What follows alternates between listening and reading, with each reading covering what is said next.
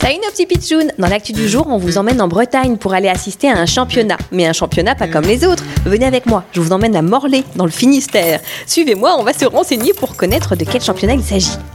Là, un habitant. Il va peut-être pouvoir nous renseigner. Bonjour monsieur Bonjour les pitchouns, attention, poussez-vous. Hop hop hop. Mais qu'est-ce que vous faites? Vous lancez des haches? Bienvenue au championnat national de lancer de couteaux et de haches. Quoi? Un concours pour lancer des haches? Mais enfin, c'est hyper dangereux Mais non, pas du tout. Il suffit de les éviter. Hop hop et hop. Attention maintenant, c'est l'heure de l'épreuve longue distance. Mais qu'est-ce que c'est que ça?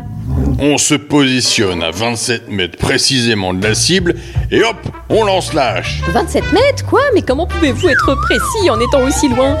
Comme Guillaume Tell, bah c'est simple. Ça nécessite autant de précision que de concentration.